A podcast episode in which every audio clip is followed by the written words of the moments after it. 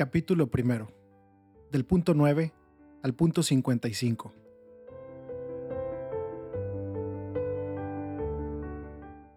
Las sombras de un mundo cerrado. Sin pretender realizar un análisis exhaustivo, ni poner en consideración todos los aspectos de la realidad que vivimos, propongo solo estar atentos ante algunas tendencias del mundo actual que desfavorecen el desarrollo de la fraternidad universal. Sueños que se rompen en pedazos. Durante décadas parecía que el mundo había aprendido de tantas guerras y fracasos y se dirigía lentamente hacia diversas formas de integración. Por ejemplo, avanzó el sueño de una Europa unida, capaz de reconocer raíces comunes y de alegrarse con la diversidad que la habita. Recordemos la firme convicción de los padres fundadores de la Unión Europea, los cuales deseaban un futuro basado en la capacidad de trabajar juntos para superar las divisiones favoreciendo la paz y la comunión entre todos los pueblos del continente. También tomó fuerza el anhelo de una integración latinoamericana y comenzaron a darse algunos pasos. En otros países y regiones hubo intentos de pacificación y acercamientos que lograron frutos y otros que parecían promisorios. Pero la historia da muestras de estar volviendo atrás. Se encienden conflictos anacrónicos que se consideraban superados. Resurgen nacionalismos cerrados, exasperados resentidos y agresivos. En varios países una idea de la unidad del pueblo y de la nación, penetrada por diversas ideologías, crea nuevas formas de egoísmo y de pérdida del sentido social, enmascaradas bajo una supuesta defensa de los intereses nacionales. Lo que nos recuerda que cada generación ha de hacer suyas las luchas y los logros de las generaciones pasadas y llevarlas a metas más altas aún. Es el camino. El bien como también el amor, la justicia y la solidaridad no se alcanzan de una vez para siempre. Han de ser conquistados cada día. No es posible conformarse con lo que ya se ha conseguido en el pasado e instalarse y disfrutarlo como si esta situación nos llevara a desconocer que todavía muchos hermanos nuestros sufren situaciones de injusticia que nos reclaman a todos. Abrirse al mundo es una expresión que hoy ha sido cooptada por la economía y las finanzas se refiere exclusivamente a la apertura a los intereses extranjeros o a la libertad de los poderes económicos para invertir sin trabas ni complicaciones en todos los países. Los conflictos locales y el desinterés por el bien común son instrumentalizados por la economía global para imponer un modelo cultural único. Esta cultura unifica al mundo pero divide a las personas y a las naciones, porque la sociedad cada vez más globalizada nos hace más cercanos, pero no más hermanos. Estamos más solos que nunca en este mundo masificado que hace prevalecer los intereses individuales y debilita la dimensión comunitaria de la existencia. Hay más bien mercados donde las personas cumplen roles de consumidores o de espectadores. El avance de este globalismo favorece normalmente la identidad de los más fuertes que se protegen a sí mismos, pero procura licuar las identidades de las regiones más débiles y pobres, haciéndolas más vulnerables y dependientes. De este modo, la política se vuelve cada vez más frágil frente a los poderes económicos transnacionales que aplican el divide y reinarás. El fin de la conciencia histórica. Por eso mismo se alienta también una pérdida del sentido de la historia, que disgrega todavía más. Se advierte la penetración cultural de una especie de deconstruccionismo, donde la libertad humana pretende construirlo todo desde cero. Deja en pie únicamente la necesidad de consumir sin límites, y la acentuación de muchas formas de individualismo sin contenidos. En esta línea se situaba un consejo que di a los jóvenes. Si una persona les hace una propuesta y les dice que ignoren la historia, que no recojan la experiencia de los mayores, que desprecien todo lo pasado y que solo miren el futuro que ella les ofrece, ¿no es una forma fácil de atraparlos con su propuesta para que solamente hagan lo que ella les dice? Esa persona los necesita vacíos, desarraigados, desconfiados de todo para que solo confíen en sus promesas y se sometan a sus planes. Así funcionan las ideologías de distintos colores que destruyen o deconstruyen todo lo que sea diferente y de ese modo pueden reinar sin oposiciones. Para esto necesitan jóvenes que desprecien la historia, que rechacen la riqueza espiritual y humana que se fue transmitiendo a lo largo de las generaciones, que ignoren todo lo que los ha precedido. Son las nuevas formas de colonización cultural. No nos olvidemos que los pueblos que enajenan su tradición y por manía imitativa, violencia impositiva, imperdonable negligencia o apatía, toleran que se les arrebate el alma. Pierden junto con su fisonomía espiritual, su consistencia moral y finalmente su independencia ideológica económica y política. Un modo eficaz de licuar la conciencia histórica, el pensamiento crítico, la lucha por la justicia y los caminos de integración. Es vaciar de sentido o manipular las grandes palabras. ¿Qué significan hoy algunas expresiones como democracia, libertad, justicia, unidad?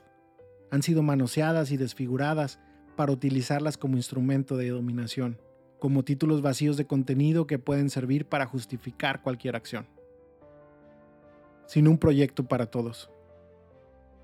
La mejor manera de dominar y de avanzar sin límites es sembrar la desesperanza y suscitar la desconfianza constante, aún disfrazada detrás de la defensa de algunos valores. Hoy en muchos países se utiliza el mecanismo político de exasperar, exacerbar y polarizar. Por diversos caminos se niega a otros el derecho a existir y a opinar, y para ello se acude a la estrategia de ridiculizarlos, sospechar de ellos, cercarlos. No se recoge su parte de verdad, sus valores, y de este modo la sociedad se empobrece y se reduce a la prepotencia del más fuerte. La política ya no es así una discusión sana sobre proyectos a largo plazo, para el desarrollo de todos y el bien común, sino solo recetas inmediatistas del marketing que encuentran en la destrucción del otro el recurso más eficaz. En este juego mezquino de las descalificaciones, el debate es manipulado hacia el estado permanente de cuestionamiento y confrontación en esta pugna de intereses que nos enfrenta a todos contra todos, donde vencer pasa a ser sinónimo de destruir, ¿cómo es posible levantar la cabeza para reconocer al vecino o para ponerse al lado del que está caído en el camino? Un proyecto con grandes objetivos para el desarrollo de toda la humanidad hoy suena a delirio. Aumentan las distancias entre nosotros y la marcha dura y lenta hacia un mundo unido y más justo sufre un nuevo y drástico retroceso. Cuidar el mundo que nos rodea y contiene es cuidarnos a nosotros mismos, pero necesitamos construirnos en un nosotros que habita la casa común. Ese cuidado no interesa a los poderes económicos, que necesitan un rédito rápido. Frecuentemente las voces que se levantan para la defensa del medio ambiente son acalladas o ridiculizadas, disfrazando de racionalidad lo que son solo intereses particulares. En esta cultura que estamos gestando, vacía, inmediatista y sin un proyecto común, es previsible que, ante el agotamiento de algunos recursos, se vaya creando un escenario favorable para nuevas guerras, disfrazadas detrás de nobles reivindicaciones. El descarte mundial. Partes de la humanidad parecen sacrificables en beneficio de una selección que favorece a un sector humano digno de vivir sin límites. En el fondo, no se considera ya a las personas como un valor primario que hay que respetar y amparar especialmente si son pobres o discapacitadas, si todavía no son útiles como los no nacidos, o si ya no sirven como los ancianos. Nos hemos hecho insensibles a cualquier forma de despilfarro, comenzando por el de los alimentos, que es uno de los más vergonzosos. La falta de hijos, que provoca un envejecimiento de las poblaciones, junto con el abandono de los ancianos a una dolorosa soledad, es un modo sutil de expresar que todo termina con nosotros que solo cuentan nuestros intereses individuales. Así, objeto de descarte no es solo el alimento o los bienes superfluos, sino con frecuencia los mismos seres humanos. Vimos lo que sucedió con las personas mayores en algunos lugares del mundo a causa del coronavirus. No tenían que morir así, pero en realidad algo semejante ya había ocurrido a causa de las olas de calor y en otras circunstancias, cruelmente descartados. No advertimos que aislar a los ancianos y abandonarlos a cargos de otros, sin un adecuado y cercano acompañamiento de la familia, mutila y empobrece a la misma familia. Además, termina privando a los jóvenes de ese necesario contacto con sus raíces y con una sabiduría que la juventud por sí sola no puede alcanzar. Este descarte se expresa de múltiples maneras, como la obsesión por reducir los costos laborales, que no advierte las graves consecuencias que esto ocasiona porque el desempleo que se produce tiene como efecto directo expandir las fronteras de la pobreza. El descarte además asume formas miserables que creíamos superadas, como el racismo que se esconde y reaparece una y otra vez. Las expresiones de racismo vuelven a avergonzarnos, demostrando así que los supuestos avances de la sociedad no son tan reales ni están asegurados para siempre. Hay reglas económicas que resultaron eficaces para el crecimiento, pero no así para el desarrollo humano integral. aumentó la riqueza, pero con inequidad. Y así lo que ocurre es que nacen nuevas pobrezas. Cuando dicen que el mundo moderno redujo la pobreza, lo hacen midiéndola con criterios de otras épocas no comparables con la realidad actual. Porque en otros tiempos, por ejemplo, no tener acceso a la energía eléctrica no era considerado un signo de pobreza ni generaba angustia. La pobreza siempre se analiza y se entiende en el contexto de las posibilidades reales de un momento histórico concreto. Derechos humanos no suficientemente universales. Muchas veces se percibe que, de hecho, los derechos humanos no son iguales para todos. El respeto de estos derechos es condición previa para el mismo desarrollo social y económico de un país.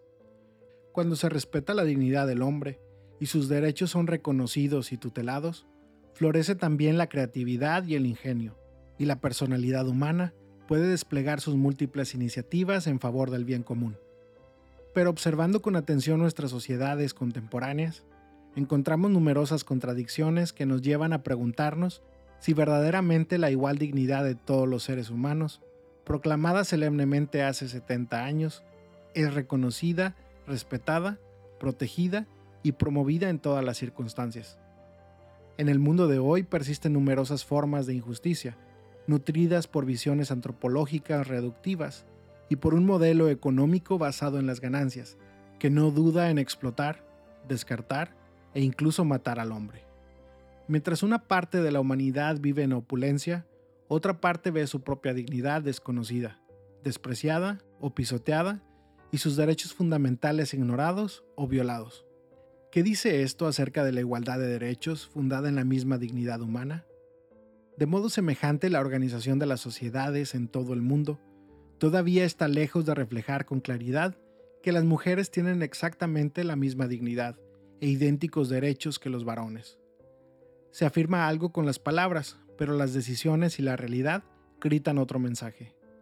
Es un hecho que doblemente pobres son las mujeres que sufren situaciones de exclusión, maltrato y violencia, porque frecuentemente se encuentran con menores posibilidades de defender sus derechos reconozcamos igualmente que a pesar de que la comunidad internacional ha adoptado diversos acuerdos para poner fin a la esclavitud en todas sus formas y ha dispuesto varias estrategias para combatir este fenómeno, todavía hay millones de personas, niños, hombres y mujeres de todas las edades, privados de su libertad y obligados a vivir en condiciones similares a la esclavitud.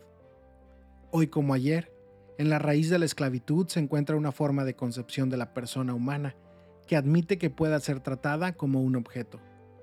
La persona humana, creada a imagen y semejanza de Dios, queda privada de la libertad, mercantilizada, reducida a ser propiedad de otro, con la fuerza, el engaño o la constricción física o psicológica. Es tratada como un medio y no como un fin. Las redes criminales utilizan hábilmente las modernas tecnologías informáticas para embaucar a jóvenes y niños en todas las partes del mundo. La aberración no tiene límites cuando se somete a mujeres, luego forzadas a abortar. Un acto abominable que llega incluso al secuestro con el fin de vender sus órganos. Esto convierte a la trata de personas y a otras formas actuales de esclavitud en un problema mundial que necesita ser tomado en serio por la humanidad en su conjunto, porque como las organizaciones criminales utilizan redes globales para lograr sus objetivos, la acción para derrotar a este fenómeno requiere un esfuerzo conjunto y también global por parte de los diferentes agentes que conforman la sociedad. Conflicto y miedo. Guerras, atentados, persecuciones por motivos raciales o religiosos y tantas afrentas contra la dignidad humana se juzgan de diversas maneras según convengan o no a determinados intereses, fundamentalmente económicos. Lo que es verdad cuando conviene a un poderoso deja de serlo cuando ya no le beneficia. Estas situaciones de violencia van multiplicándose dolorosamente en muchas regiones del mundo, hasta asumir las formas de la que podría llamar una tercera guerra mundial en etapas. Esto no llama la atención si advertimos la ausencia de horizontes que nos congreguen, porque en toda guerra lo que aparece en ruinas es el mismo proyecto de fraternidad inscrito en la vocación de la familia humana por lo que cualquier situación de amenaza alimenta la desconfianza y el repliegue. Así, nuestro mundo avanza en una dictomía sin sentido, con la pretensión de garantizar la estabilidad y la paz en base a una falsa seguridad sustentada por una mentalidad de miedo y desconfianza. Paradójicamente, hay miedos ancestrales que no han sido superados por el desarrollo tecnológico. Es más, han sabido esconderse y potenciarse detrás de nuevas tecnologías. Aún hoy, detrás de la muralla de la antigua ciudad está el abismo, el territorio de lo desconocido, el desierto. Lo que proceda de allí no es confiable porque no es conocido, no es familiar, no pertenece a la aldea. Es el territorio de lo bárbaro, del cual hay que defenderse a costa de lo que sea. Por consiguiente, se crean nuevas barreras para la autopreservación, de manera que deja de existir el mundo y únicamente existe mi mundo, hasta el punto de que muchos dejan de ser considerados seres humanos con una dignidad inalienable y pasan a ser solo ellos reaparece la tentación de hacer una cultura de muros, de levantar muros, muros en el corazón, muros en la tierra para evitar este encuentro con otras culturas, con otras personas. Y cualquiera que levante un muro, quien construya un muro, terminará siendo un esclavo dentro de los muros que ha construido, sin horizontes, porque le falta esta alteridad. La soledad, los miedos y la inseguridad de tantas personas que se sienten abandonados por el sistema hacen que se vaya creando un terreno fértil para las mafias, porque ellas se afirman presentándose como protectoras de los olvidados. Muchas veces a través de diversas ayudas, mientras persiguen sus intereses criminales. Hay una pedagogía típicamente mafiosa, que con una falsa mística comunitaria crea lazos de dependencia y de subordinación de lo que es muy difícil liberarse. Globalización y progreso sin un rumbo común. Con el gran imán Ahmad Al-Tayeb, no ignoramos los avances positivos que se dieron en la ciencia, la tecnología, la medicina, la industria y el bienestar, sobre todo en los países desarrollados. No obstante, subrayamos que, junto a tales progresos históricos, grandes y valiosos, se constata un deterioro de la ética, que condiciona la acción internacional y un debilitamiento de los valores espirituales y del sentido de responsabilidad. Todo esto contribuye a que se difunda una sensación general de frustración, de soledad y de desesperación.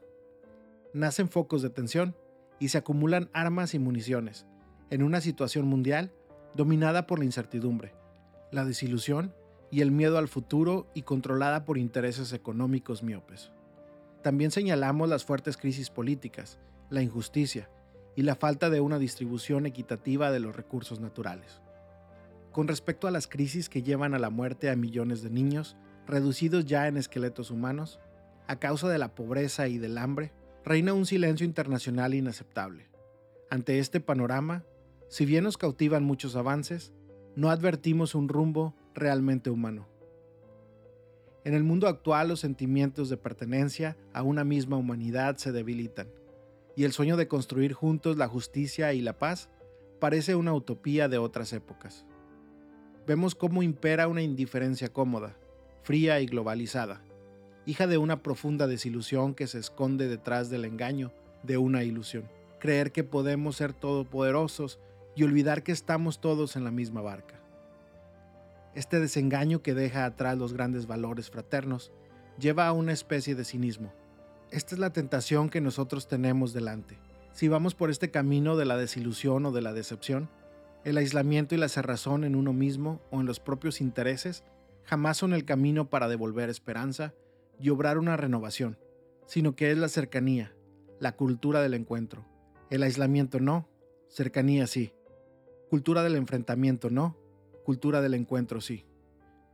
En este mundo que corre sin un rumbo común, se respira una atmósfera donde la distancia entre la obsesión por el propio bienestar y la felicidad compartida de la humanidad se amplía hasta tal punto que da la impresión de que se está produciendo un verdadero cisma entre el individuo y la comunidad humana. Porque una cosa es sentirse obligados a vivir juntos, y otra muy diferente es apreciar la riqueza y la belleza de las semillas de la vida en común, que hay que buscar y cultivar juntos. Logía sin pausa, pero qué bonito sería si al crecimiento de las innovaciones científicas y tecnológicas correspondiera también una equidad y una inclusión social cada vez mayores. Qué bonito sería que a medida que descubrimos nuevos planetas lejanos, volviéramos a descubrir las necesidades del hermano o de la hermana en órbita alrededor de mí. Las pandemias y otros flagelos de la historia. Es verdad que una tragedia global, como la pandemia del COVID-19, despertó durante un tiempo la conciencia de ser una comunidad mundial que navega en una misma barca, donde el mal de uno perjudica a todos. Recordamos que nadie se salva solo, que únicamente es posible salvarse juntos.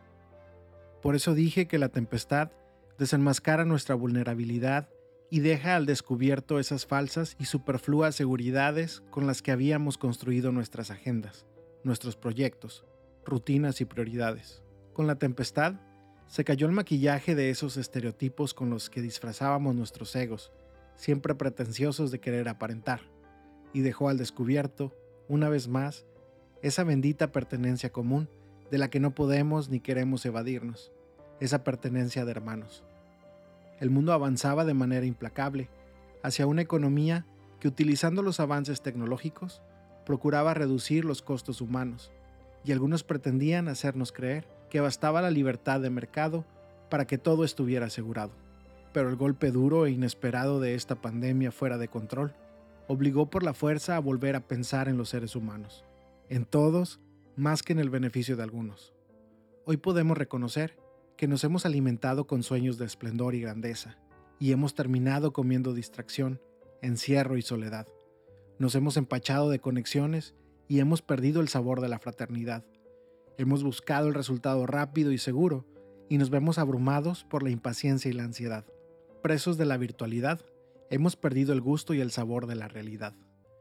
El dolor, la incertidumbre, el temor y la conciencia de los propios límites que despertó la pandemia hacen resonar el llamado a repensar nuestros estilos de vida, nuestras relaciones, la organización de nuestras sociedades y sobre todo el sentido de nuestra existencia. Si todo está conectado, es difícil pensar que este desastre mundial no tenga relación con nuestro modo de enfrentar la realidad, pretendiendo ser señores absolutos de la propia vida y de todo lo que existe. No quiero decir que se trata de una suerte de castigo divino. Tampoco bastaría afirmar que el daño causado a la naturaleza termina cobrándose nuestros atropellos. Es la realidad misma que gime y se revela. Viene a la mente el célebre verso del poeta Virgilio, que evoca las lágrimas de las cosas o de la historia. Pero olvidamos rápidamente las lecciones de la historia, maestra de vida. Pasada la crisis sanitaria, la peor reacción sería la de caer aún más en una fiebre consumista y en nuevas formas de autopreservación egoísta. Ojalá que al final ya no estén los otros, sino solo un nosotros. Ojalá no se trate de otro episodio severo de la historia, del que no hayamos sido capaces de aprender. Ojalá no nos olvidemos de los ancianos que murieron por falta de respiradores, en parte como resultado de sistemas de salud desmantelados año tras año.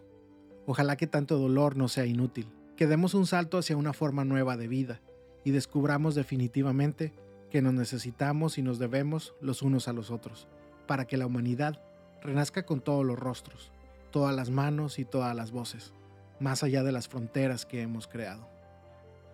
Si no logramos recuperar la pasión compartida por una comunidad de pertenencia y de solidaridad, a la cual destinar tiempo, esfuerzo y bienes, la ilusión global que nos engaña se caerá ruinosamente y dejará a muchos a merced de la náusea y el vacío.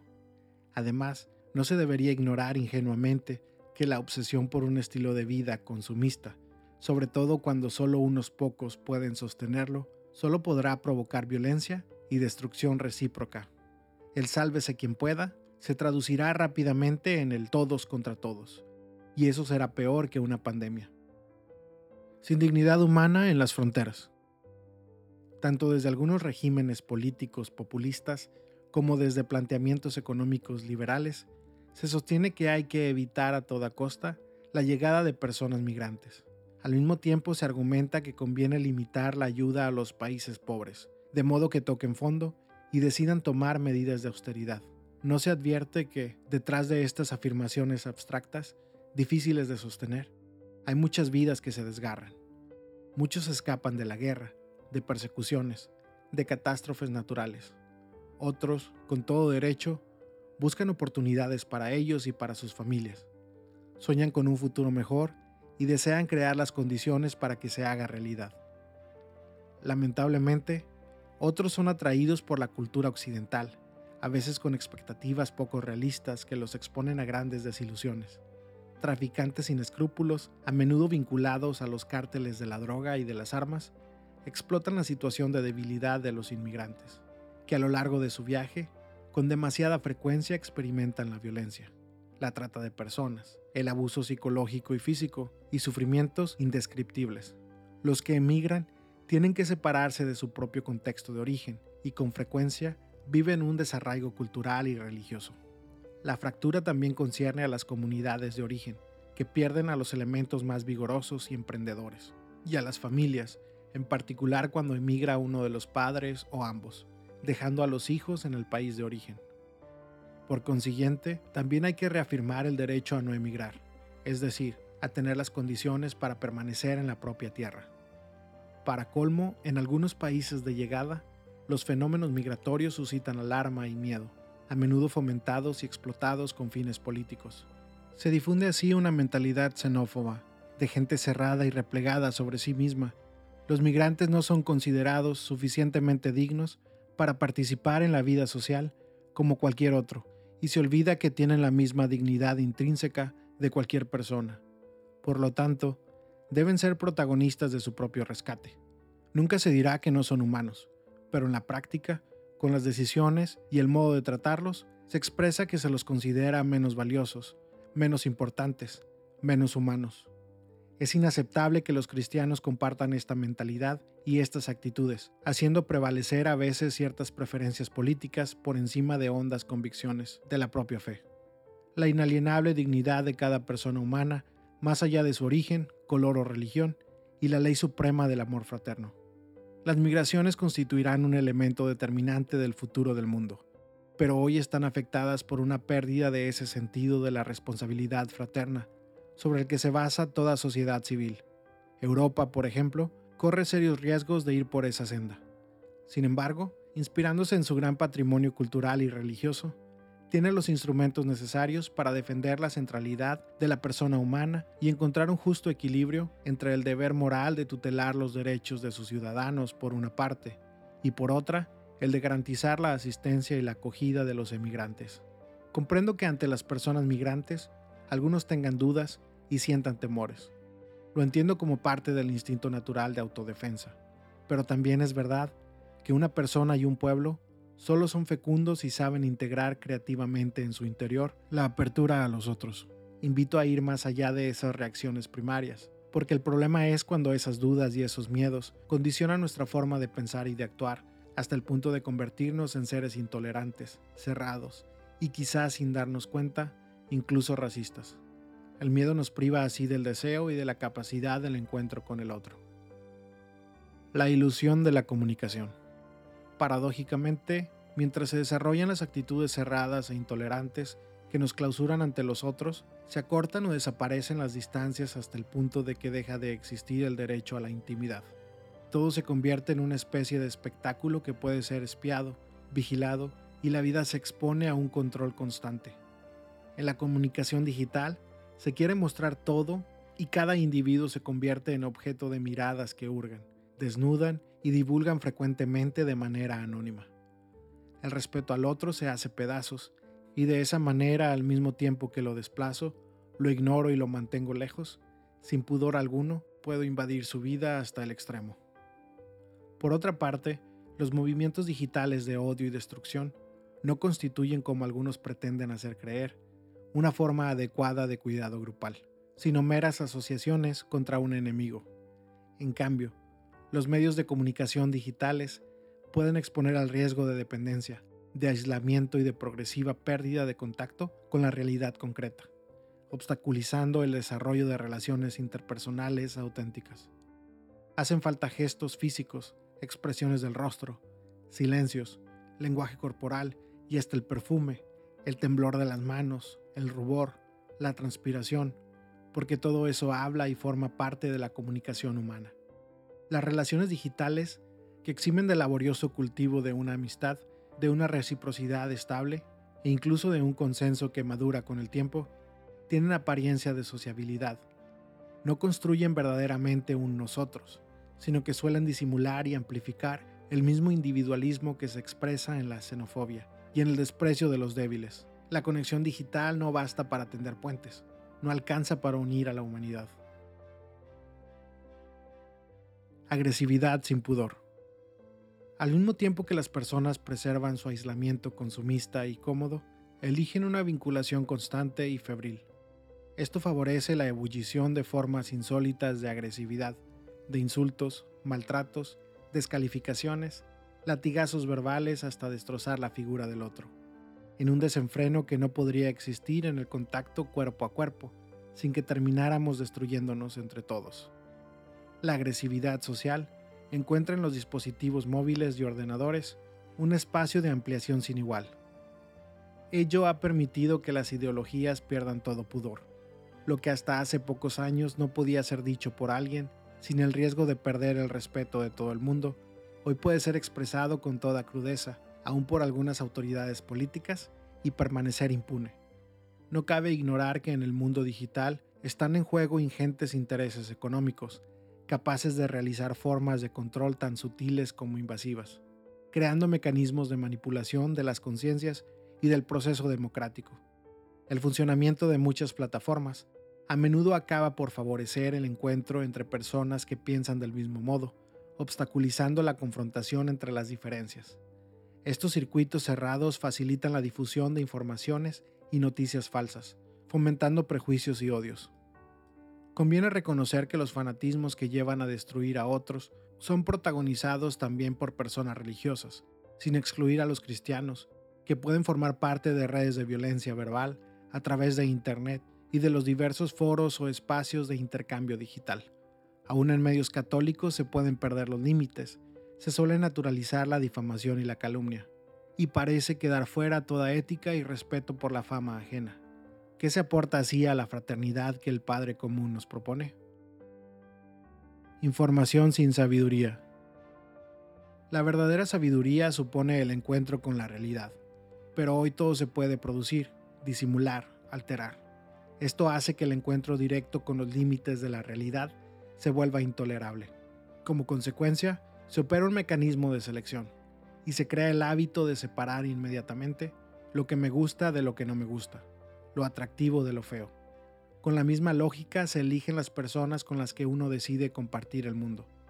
Así las personas o situaciones que herían nuestra sensibilidad o nos provocaban desagrado, hoy sencillamente son eliminadas en las redes virtuales, construyendo un círculo virtual que nos aísla del entorno en el que vivimos. El sentarse a escuchar a otro, característico de un encuentro humano, es un paradigma de actitud receptiva, de quien supera el narcisismo y recibe al otro. Le presta atención, lo acoge en el propio círculo. Pero el mundo de hoy es en su mayoría un mundo sordo. A veces la velocidad del mundo moderno, lo frenético nos impide escuchar bien lo que dice otra persona. Y cuando está a la mitad de su diálogo, ya lo interrumpimos y le queremos contestar cuando todavía no terminó de decir. No hay que perder la capacidad de escucha. San Francisco de Asís escuchó la voz de Dios, escuchó la voz del pobre, Escuchó la voz del enfermo, escuchó la voz de la naturaleza, y todo eso lo transforma en un estilo de vida. Deseo que la semilla de San Francisco crezca en tantos corazones. Al desaparecer el silencio y la escucha, convirtiendo todo en tecleos y mensajes rápidos y ansiosos, se pone en riesgo esta estructura básica de una sabia comunicación humana.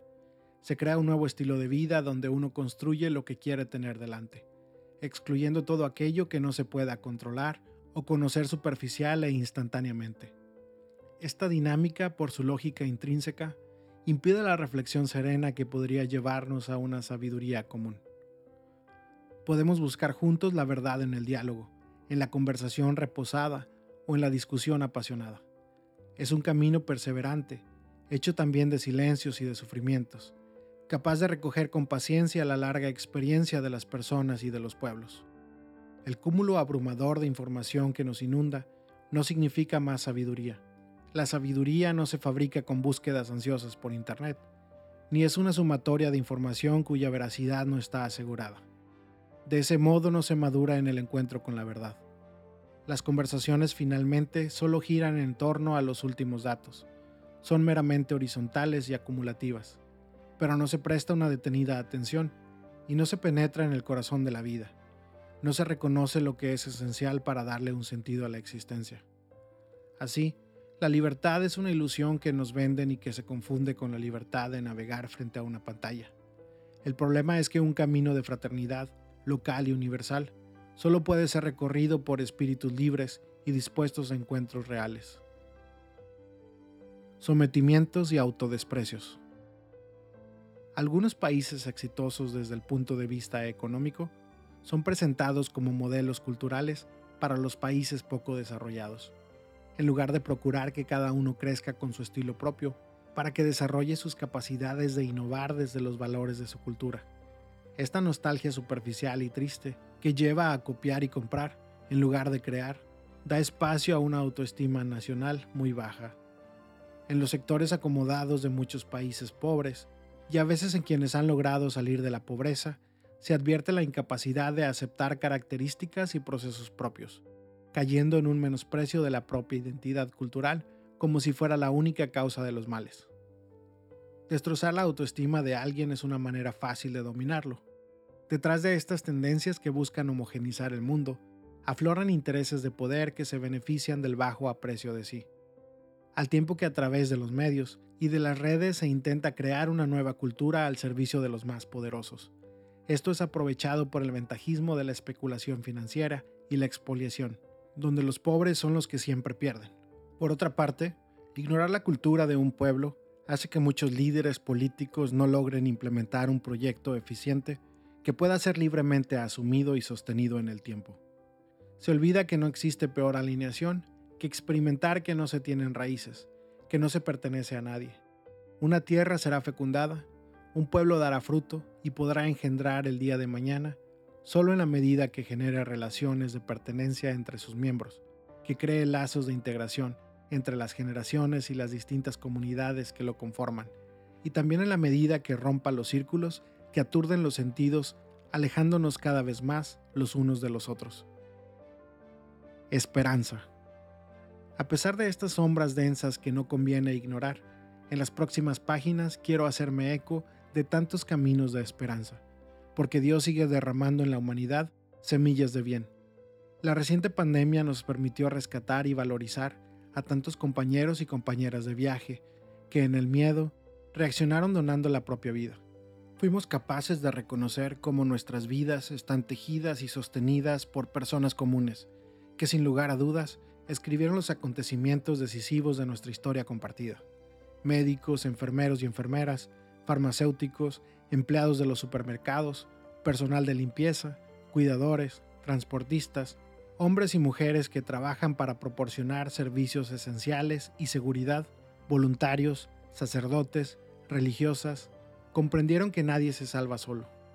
Invito a la esperanza que nos habla de una realidad que está enraizada en lo profundo del ser humano independientemente de las circunstancias concretas y los condicionamientos históricos en que vive. Nos habla de una sed, de una aspiración, de un anhelo de plenitud, de vida lograda, de un querer tocar lo grande, lo que llena el corazón y eleva el espíritu hacia cosas grandes, como la verdad, la bondad y la belleza, la justicia y el amor. La esperanza es audaz, sabe mirar más allá de la comodidad personal de las pequeñas seguridades y compensaciones que estrechan el horizonte, para abrirse a grandes ideales que hacen la vida más bella y digna. Caminemos en esperanza.